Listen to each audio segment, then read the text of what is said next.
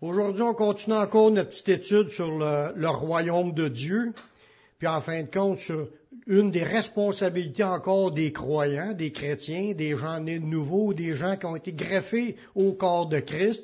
Avez-vous été sauvés? Êtes-vous des gens sauvés? Oui. Mais si vous êtes des gens sauvés, vous êtes des gens connectés, greffés au corps de Jésus, puis vous avez des tâches à accomplir. Une qu'on est en train de voir, c'est de rentrer dans le combat spirituel. On est en guerre, frères et sœurs. On n'est pas venu sur la terre pour, comme si on part en voyage, là, puis on arrive sur la planète pour se divertir. Oui, il y a des divertissements, peut-être qu'il y a des petits, temps de divertissement, mais le but premier pourquoi qu'il nous a rachetés, c'est pour travailler pour son royaume. Puis il il a réalisé que dans son royaume présentement, là, tout ce que Dieu avait, fait au début de la création, c'est tout démoli. Puis là, le royaume est en train de se reconstruire à cause de Jésus, à cause de son sacrifice. Là, il y a des milliards, il y a au moins quasiment un milliard de personnes de, de sauvées actuellement, des gens qui sont greffés au corps de Christ. Son royaume avance, mais il y en a encore sept à huit fois plus qui sont pas sauvés. Il y a un combat spirituel pour le salut des âmes. Puis il faut apprendre à combattre. On a, appris, euh, comme dans, le combat spirituel, que les chrétiens devaient se battre dans prière. C'est une des, armes de Dieu. On a l'épée de l'esprit, on a l'armure du chrétien, mais dans cela, il dit de se revêtir de toutes les armes de Dieu, puis après ça, ça nous dit de faire des prières puis des supplications, de combattre par la prière. C'est ce que ça dit dans le même texte. Tout de suite après l'armure, le verset après, c'est de prier. Fait que l'armure te sert à te fortifier et être vainqueur pour que tu puisses prier. La prière fait partie du combat. On a vu la semaine passée que la prière, quand on prie, on n'est pas toujours exaucé. On a vu là-dedans qu'il fallait pas se laisser décourager quand il n'y a pas eu des exaucements instantanés. On a vu qu'il y avait des raisons pourquoi que Dieu n'exauce pas toujours tout de suite. On a vu que même ceux qui avaient des dons de guérison, comme l'apôtre Paul, ils ont prié pour des personnes, puis que ces personnes-là, ils n'ont pas été guéris. Des disciples du Seigneur, des ouvriers dans l'œuvre qui n'ont pas reçu, mais ça, Paul, comme on a dit, il s'est pas laissé décourager, puis a continué quand même à prier pour d'autres sujets, puis il a été exaucé. Il y en a vu d'autres guérisons, même si Trophime était laissé malade à Milet ou que Timothée il avait des mal de ventre, puis il n'a pas été guéri, ils n'ont pas été guéris tous les deux, puis même Paul a prié une fois pour un écharpe dans sa chair, un ange de Satan qui a été mis là pour l'humilier, puis qu'il n'a pas été exaucé. Le, point qu'on a vu, qui était le résumé de la semaine passée, c'est pas se laisser décourager quand on a une prière qui n'a pas encore été exaucée ça, ça, ça sous-entendait dans les versets qu'on a vus, continuons à espérer, continuons à être patients dans l'épreuve, continuons à, à, à, persévérer dans la prière, tant qu'on n'est pas exaucé. Mais là, on voit un autre point qui se rajoute là-dessus sur la prière. C'est la persévérance à prier malgré les circonstances contraires. Ça peut arriver, on va voir des affaires là, dans, des passages là, que c'était pas possible d'être exaucé. C'était quelque chose qui était même contraire à la volonté de Dieu, puis Dieu peut quand même exaucer des choses qui sont contraires à sa volonté. On va voir que Dieu, il dans sa bonté, dans sa grandeur, dans son amour, il est prêt à répondre à des affaires impossibles puis des affaires qui sont même contraires à sa volonté. C'est pour ça que, comme j'ai déjà entendu, là, euh, il peut faire infiniment au-delà de ce que nous demandons et pensons. Faut pas mettre de barrière à Dieu. Laissons Dieu décider des barrières que lui veut mettre. Moi, il faut pas que j'y en mette. Moi, je dois penser, Dieu y est prêt à exaucer au-delà de même ce que je pense de ce que je suis capable d'espérer ou de comprendre. là, pour faire l'introduction, c'est que l'idée, c'est qu'on a vu que Dieu exauce pas toujours les prières instantanément, mais il faut pas se laisser décourager par des prières qui sont pas encore répondues.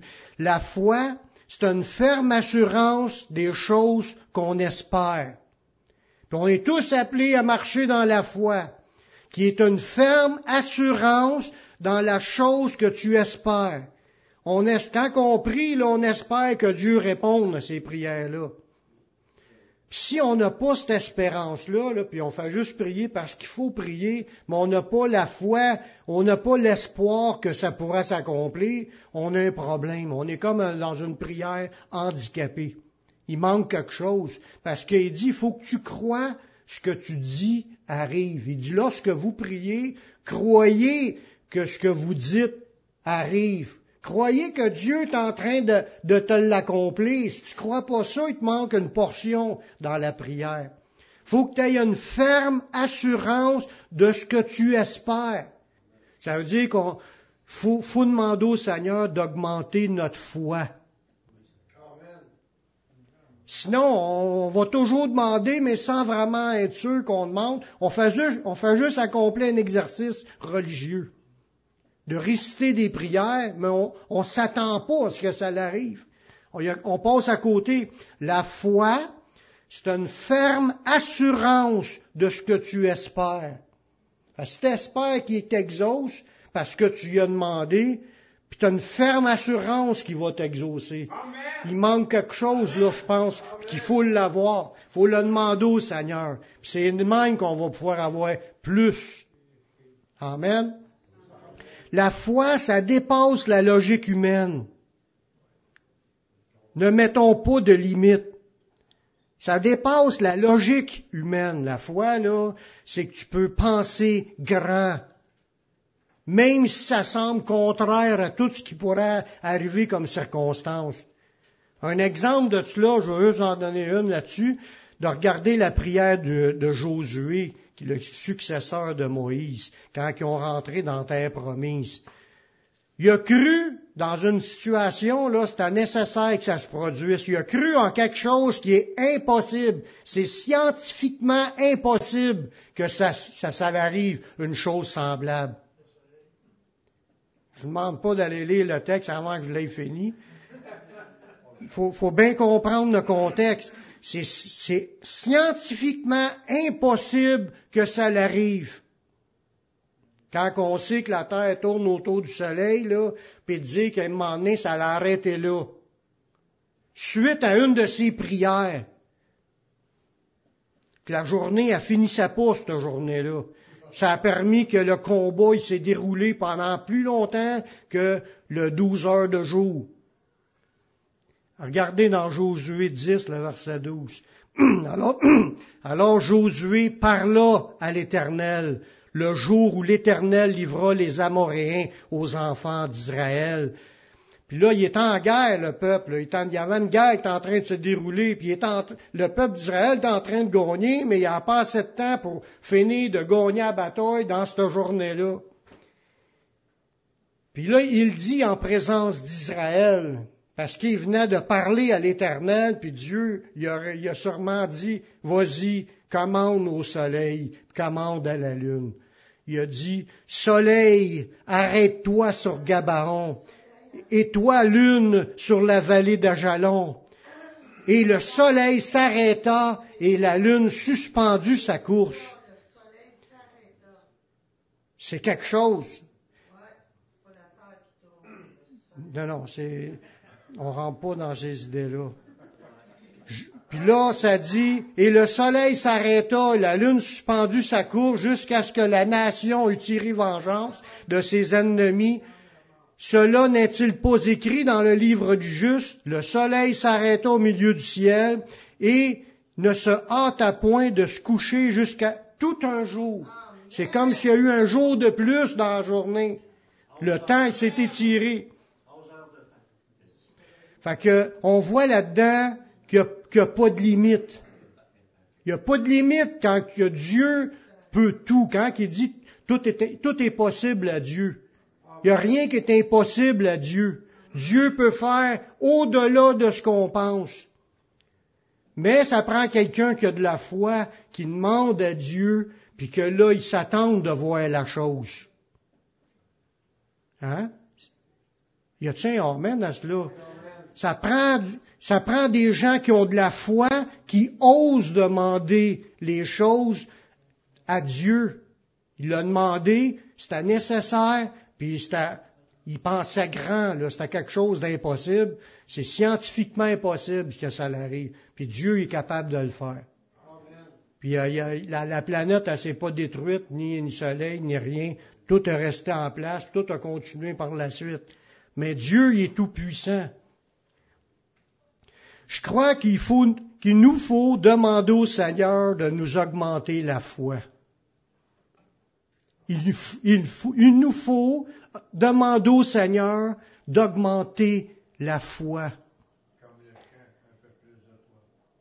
Parce que sans la foi, il est impossible de lui être agréable. À quelque part, là, oui, on a la foi que Jésus c'est le Sauveur. Ça, je suis d'accord, facile. C'est facile, là, ça, ça, ça n'engage pas, mais si Dieu nous a montré ça, puis ce gars-là qui était là, là 4000 ans, là, 3500 ans, 4000 ans, il était là, puis il a vécu ces choses-là. C'est la même chose que les miracles des disques, des disques d'Égypte, là. C'est des miracles incroyables. Quand, quand l'eau se retire, puis il marche au milieu du fond de, à sec, là, c'est des miracles extraordinaires. Il n'y a rien qui est impossible à Dieu.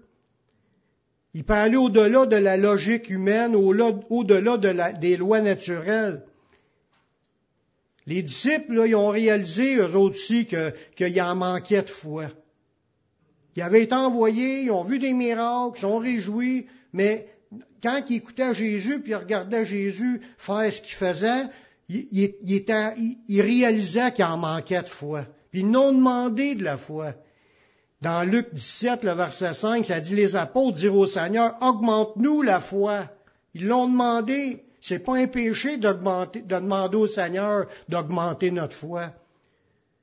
Il veut qu'on ait une foi inébranlable, puis une foi qui pense grand.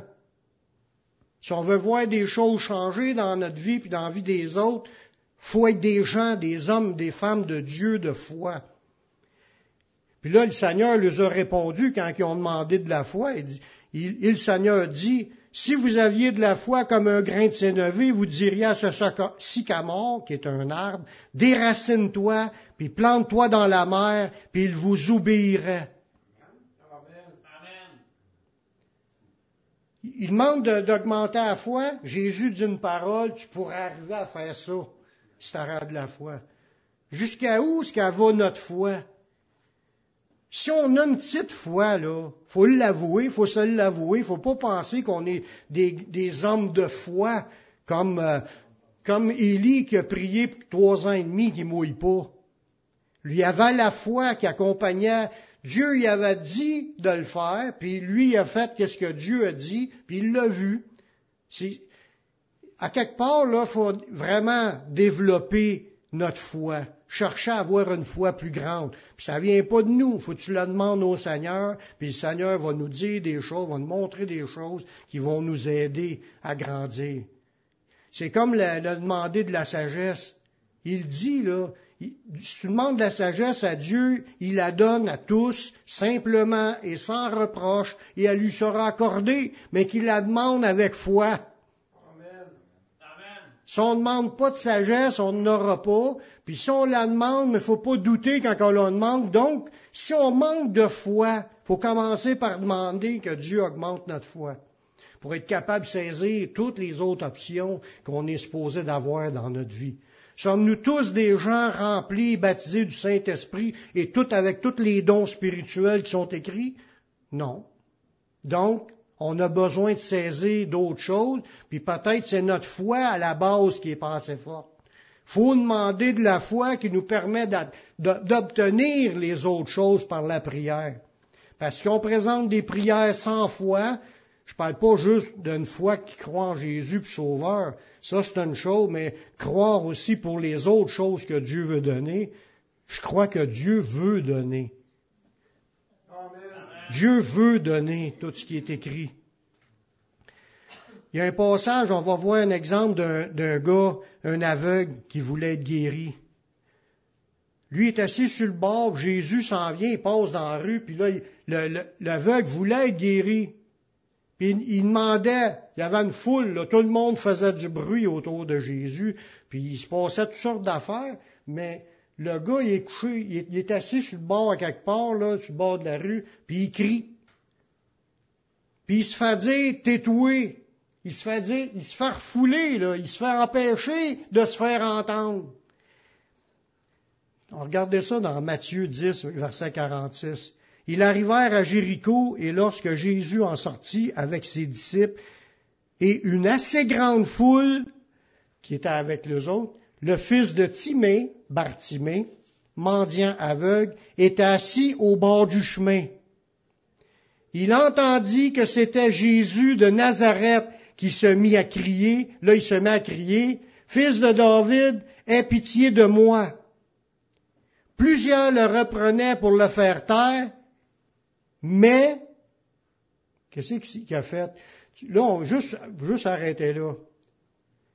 Il est là en train de crier, la foule qui fait bien du bruit, Jésus passe, puis lui dans sa tête, il sait, si Jésus, j'y demande de me guérir, je vais devenir, je vais pouvoir voir, je vais être guéri. Jésus passe, peut-être qu'il ne repassera pas une deuxième fois. Il va se dire, c'est là ou jamais. Mon occasion est arrivée. Il passe dans ma rue, il est devant moi, il y a bien du monde qui parle puis qui font du bruit. Jésus, guéris-moi, aie pitié de moi. Le monde, au lieu de l'encourager, le monde, ils ont dit de sa terre. Ils ont fait du bruit, puis ils ont dit, calme-toi, là. Ça dit, plusieurs le reprenaient pour le faire taire. Qu'est-ce qu'on fait dans ce temps-là quand on voit que toute la circonstance est contre moi? J'ai demandé des affaires, puis en plus, les autres sont pas là pour m'aider, le monde me cale, puis moi, c'est comme si là, là, je me faire fouler, là, pour me faire dire non, c'est pas pour toi, ou achale pas, ou, euh, tu sais, pour essayer de, de l'empêcher d'obtenir ce qu'il voulait. Mais lui, il a démontré ce qu'il voulait. Il voulait être guéri. Ce qu'il a fait, il s'en foutait que le monde y disait de sa terre. Il a crié encore plus fort. Il voulait se faire entendre. Puis Jésus l'a entendu. C'est ça qui est un bon point. Quand on demande des choses à Dieu, ou qu'on demande à d'autres de prier, puis que le monde ne prie pas avec moi, ou que je demande des choses à Dieu, puis ça semble pas arriver les réponses. Est-ce que, à mon premier effort, je vais dire, ah ben là, je suis bien d'arrêter de prier, ça donne rien, euh, il y a trop de bruit, le monde est contre moi, euh, il n'y a rien qui marche. Ou tu veux-tu vraiment être exaucé? Tu veux-tu vraiment être exaucé? Crie encore plus fort. C'est ça qu'il a fait. Mais il cria beaucoup plus fort. Là, il doit avoir un méchant cri.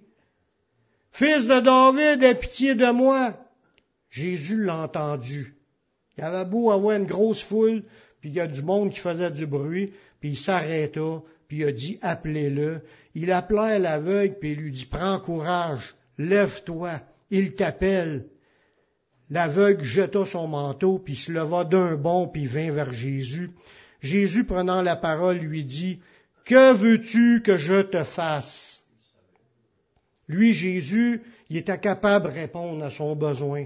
Que veux-tu que je te fasse? Il venait de le dire, qu'il demandait de, en criant qu'il demandait le secours pour pouvoir être guéri. Il voulait que Jésus porte attention sur sa maladie, sur son problème qu'il avait.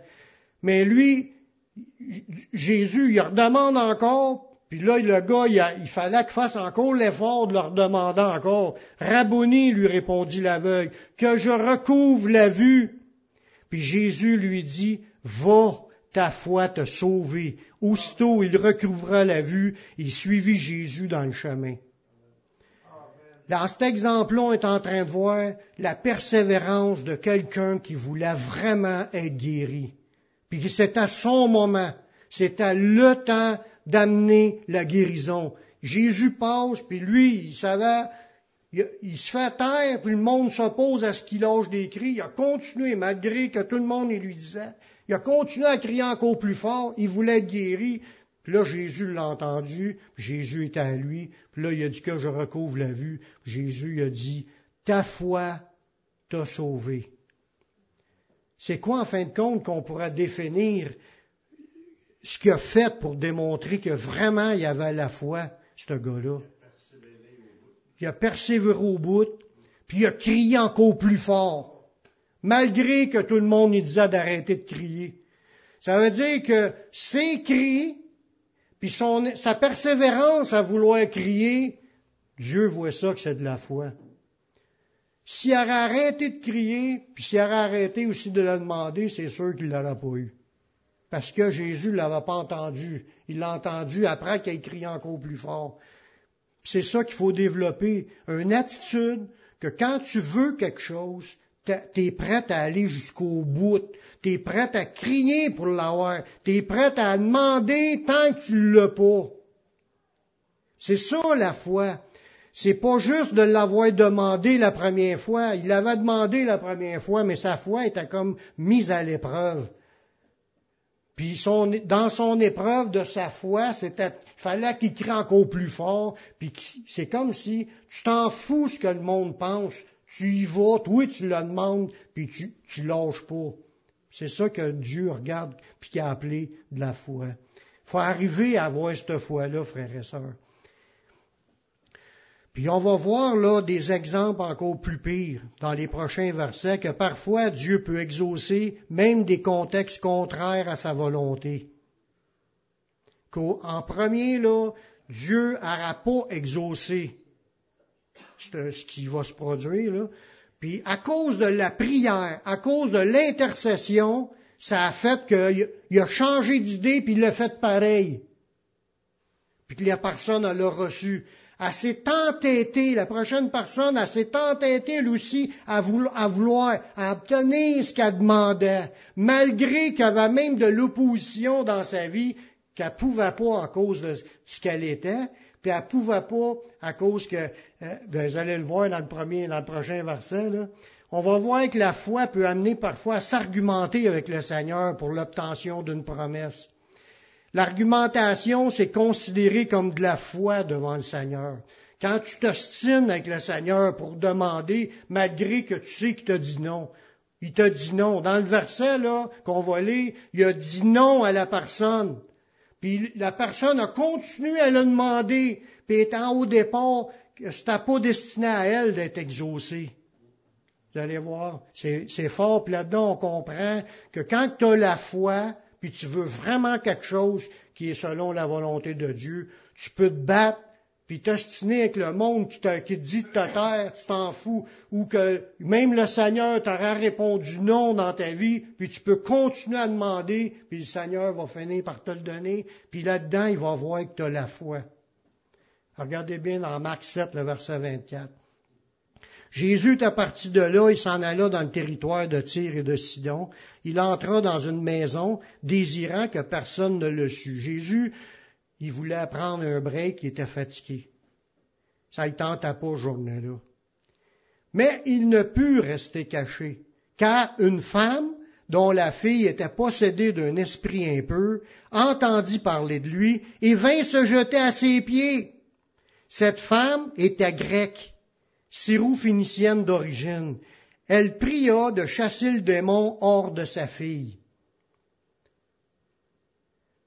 On voit dans ce passage-là le contexte, là, Jésus était fatigué, ça ne tentait pas de, faire quoi que ce soit journée-là, il voulait prendre un break, puis une femme qui était pas juive, une grecque, puis on le sait, Jésus leur a répondu qu'il avait été envoyé qu'aux brebis perdues de la maison d'Israël. Il n'était pas venu pour exaucer les autres peuples. Son ministère était en premier pour les Juifs. Elle, elle entend parler de Jésus parce qu'elle va lui demander une délivrance pour sa fille qui a un mauvais esprit dans sa vie. Jésus lui répondit par une parole, une réponse négative. Il a dit non.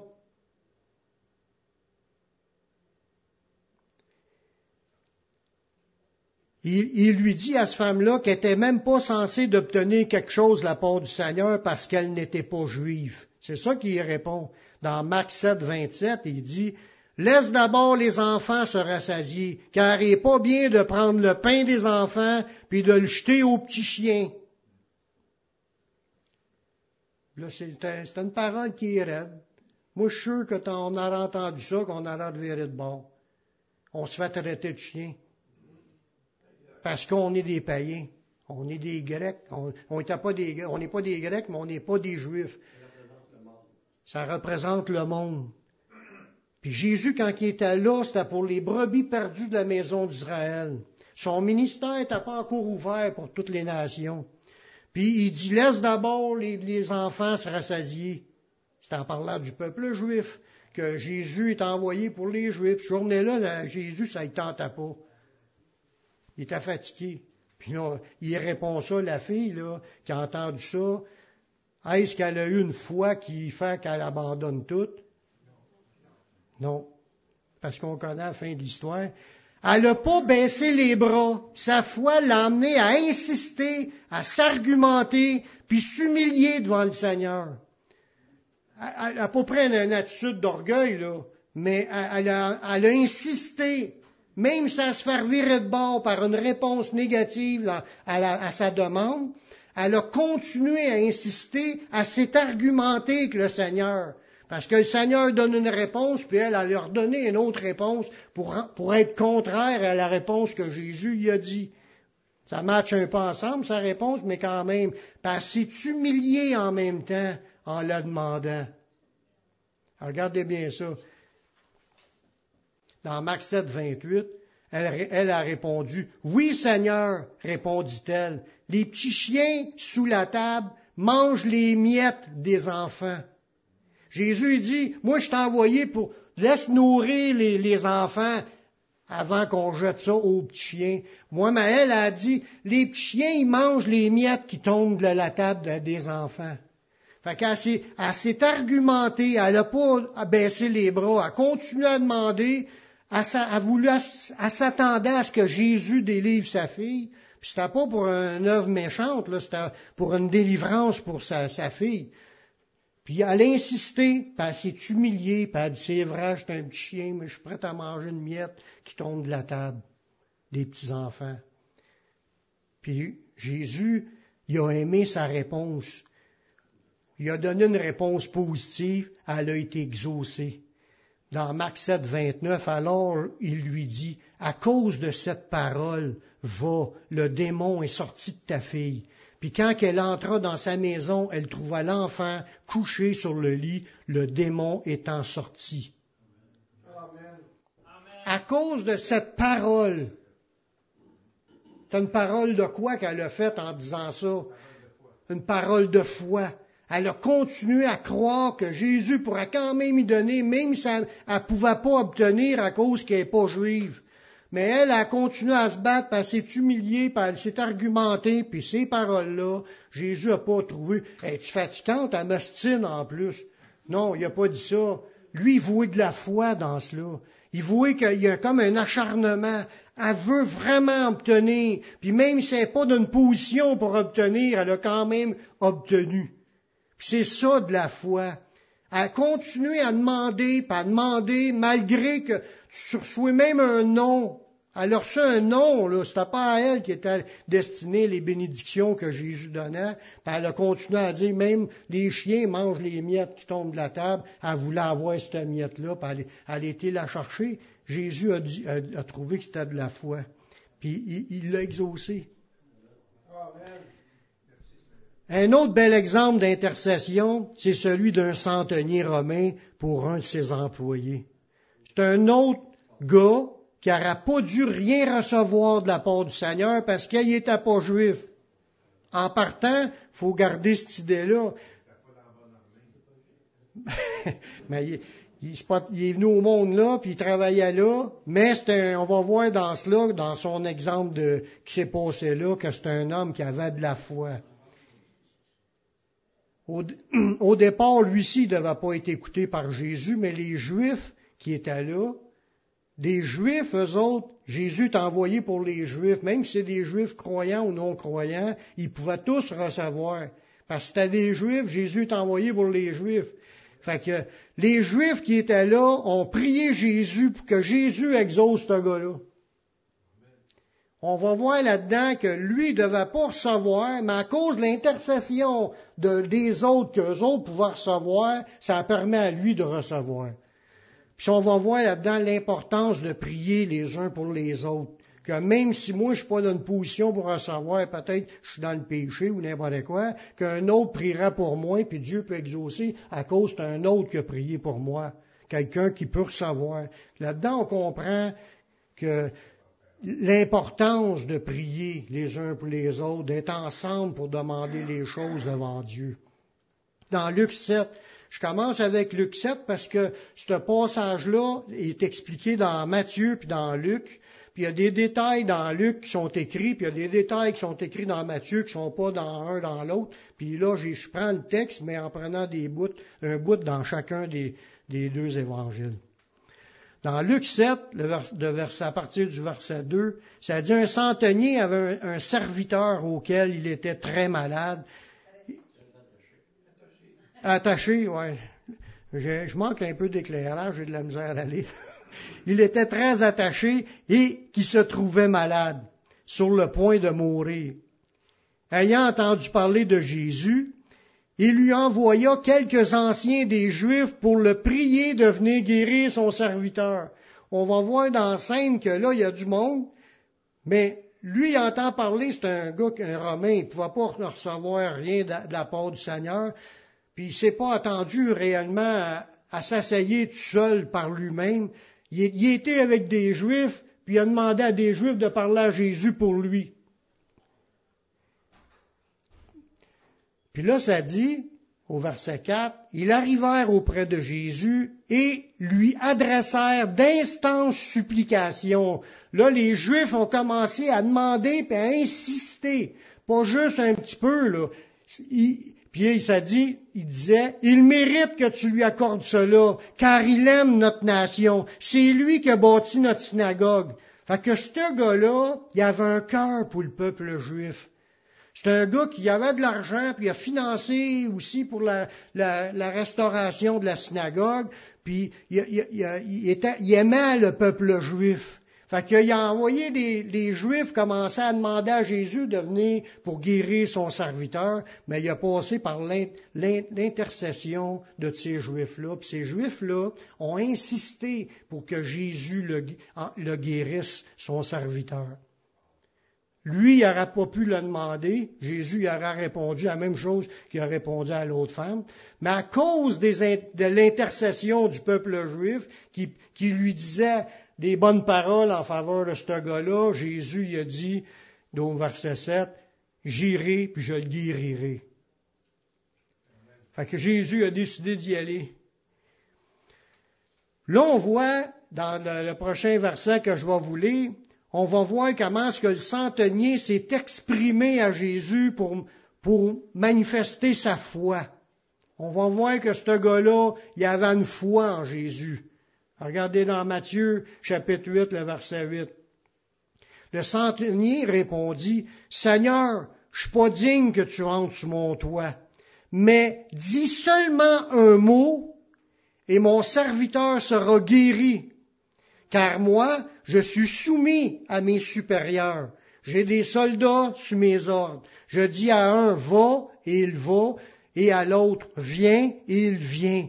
Et à mon serviteur, fais cela, puis il le fait. Ce gars-là, dans sa position de soldat, il y avait des, gens en autorité au-dessus de lui, des gens en dessous de lui, puis il y avait un serviteur qui travaillait pour lui. Puis quand il disait de quoi ou qu'il demande de quoi, ça se fait. Puis il croyait que quand Jésus, qui est, en Jésus l'autorité suprême, il savait que si Jésus dit seulement qu'un mot, qu'il n'a même pas besoin d'aller voir son serviteur, il juste dire un mot que son serviteur aurait été guéri. C'est fort. C'est un gars qui avait une immense foi. Parce que Jésus n'avait pas expliqué ça, ces, ces choses-là, mais ce gars-là, il avait une immense foi en Jésus. La foi, c'est de croire que lorsqu'on a l'autorité et que l'on prononce une parole, tout se met en place. Tu doutes pas que ça se met en place. Lui, dans sa vie de soldat, il savait que ça marche de même. Quand un ordre est donné, les choses se font. Mais dans le monde spirituel, c'est la même affaire. Lui, il a compris ça, puis il a dit ça à Jésus. Il dit, tu auras juste besoin de dire un ordre, puis là, ça va se faire. Il reconnaissait que Jésus avait cette autorité-là, cette puissance-là. Les paroles de foi du centenier ont touché Jésus. Jésus a même vanté la foi du centenier, puis il l'a cité en exemple. Dans Matthieu 8, 10, après l'avoir entendu, Jésus fut dans l'étonnement. Juste ça, de cette phrase-là est spéciale. Jésus a resté surpris. Il a été étonné de voir qu'un gars qui est même pas juif puisse avoir une foi aussi grande qu'il pouvait dire à Jésus, tu as juste besoin de dire un mot, puis ça va se faire.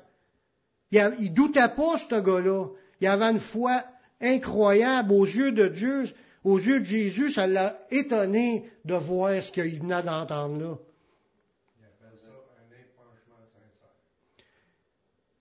Là, Jésus a dit à ceux qui le suivaient, je vous le dis en vérité, même en Israël, je n'ai pas trouvé une aussi grande foi. Même parmi ses disciples, ses disciples n'avaient pas une aussi grande foi. Ses disciples avaient, reçu souvent des enseignements. Ils ont, fait beaucoup d'expériences en priant pour les malades et tout ça. Puis il n'y avait pas encore cette foi-là que ce gars-là avait. Il a dit, dans tout Israël, j'ai jamais vu une foi aussi grande. Moi, je crois que ça fait partie de où ce que Dieu veut nous emmener. D'avoir une foi comme cela. Si c'est écrit là en exemple, que Jésus cite ça en exemple, puis qu'est-ce que Jésus va rajouter, ça a aussi une grande importance. Si tu veux impressionner Jésus, là, si tu veux que Jésus soit étonné de ta grande foi, là, mais il faudrait arriver à être comme le gars. Sinon, si on pense pas que ça peut se faire, que Jésus a juste besoin de donner un ordre puis ça s'accomplit, si on ne croit pas à cela, là, puis si on, demande mais on ne croit pas à cela, on est des incrédules. On ne peut pas penser que qu'on croit pas que Jésus a juste un ordre à donner puis tout ça fait.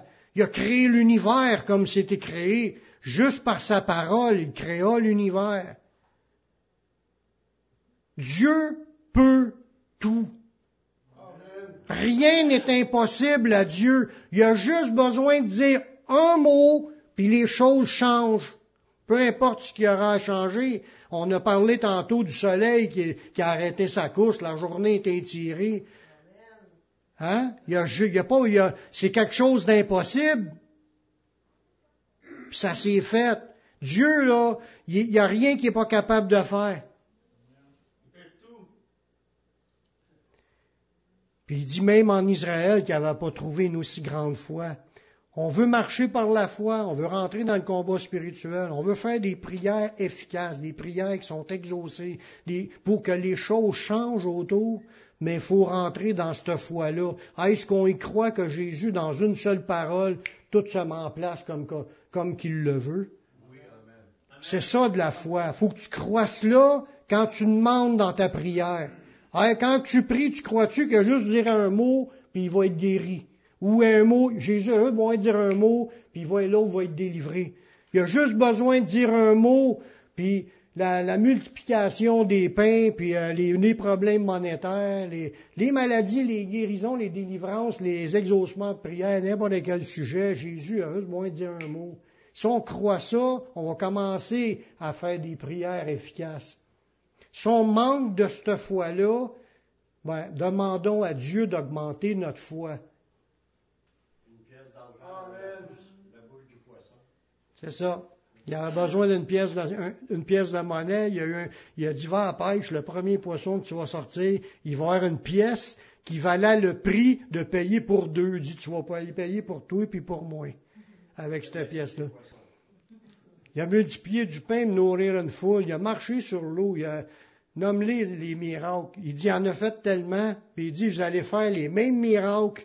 puis vous allez en faire des plus grands parce que je m'en vais au Père, puis tout ce que vous allez demander à, mon Père en mon nom, je le ferai. Jésus, Jésus a juste dire un mot, puis les choses se mettent en place. Jésus a ensuite ajouté qu'il y aura beaucoup de païens qui joindraient à la table des noces de l'agneau avec Abraham, Isaac, Jacob. Il a ajouté cela. Puis que des Juifs qui avaient été invités en premier n'y rentrent pas à cause de leur incrédulité. Jésus a rajouté ça dans Matthieu 8, 11. Je vous le déclare que plusieurs viendront de l'Orient et de l'Occident. Ils seront à table avec Abraham, Isaac et Jacob dans le royaume de Dieu. Mais que les fils du royaume, en parlant des Juifs qui étaient les premiers invités, seront jetés dans les ténèbres du dehors où il y aura des pleurs, des grincements dedans. Un païen avait une foi que Jésus en revenait pas de la foi qu'il avait, puis il dit, j'ai pas trouvé ça dans tout le peuple d'Israël. Puis tu tout le peuple est invité à rentrer dans les, avec Abraham, Isaac, Jacob, mais ils rentreront pas parce qu'ils n'ont pas cette foi-là. Ils n'ont pas de foi. Ils croient pas premièrement en Jésus, puis ils croient pas non plus, encore moins, que Jésus pourra faire ces choses-là.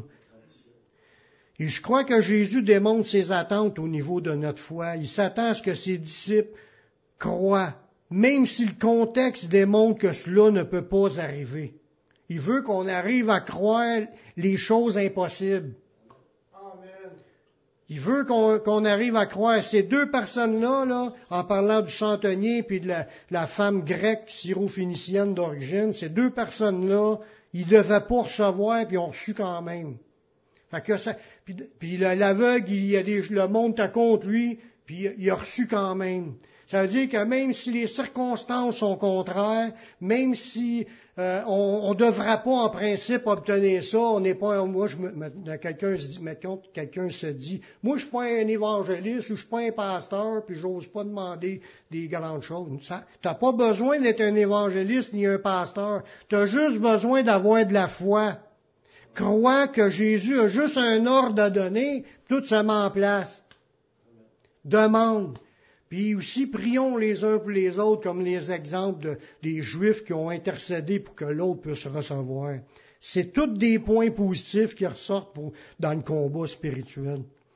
Une foi qui croit que Jésus n'a qu'à dire une parole, puis un vent de salut qui va s'étendre sur le pays.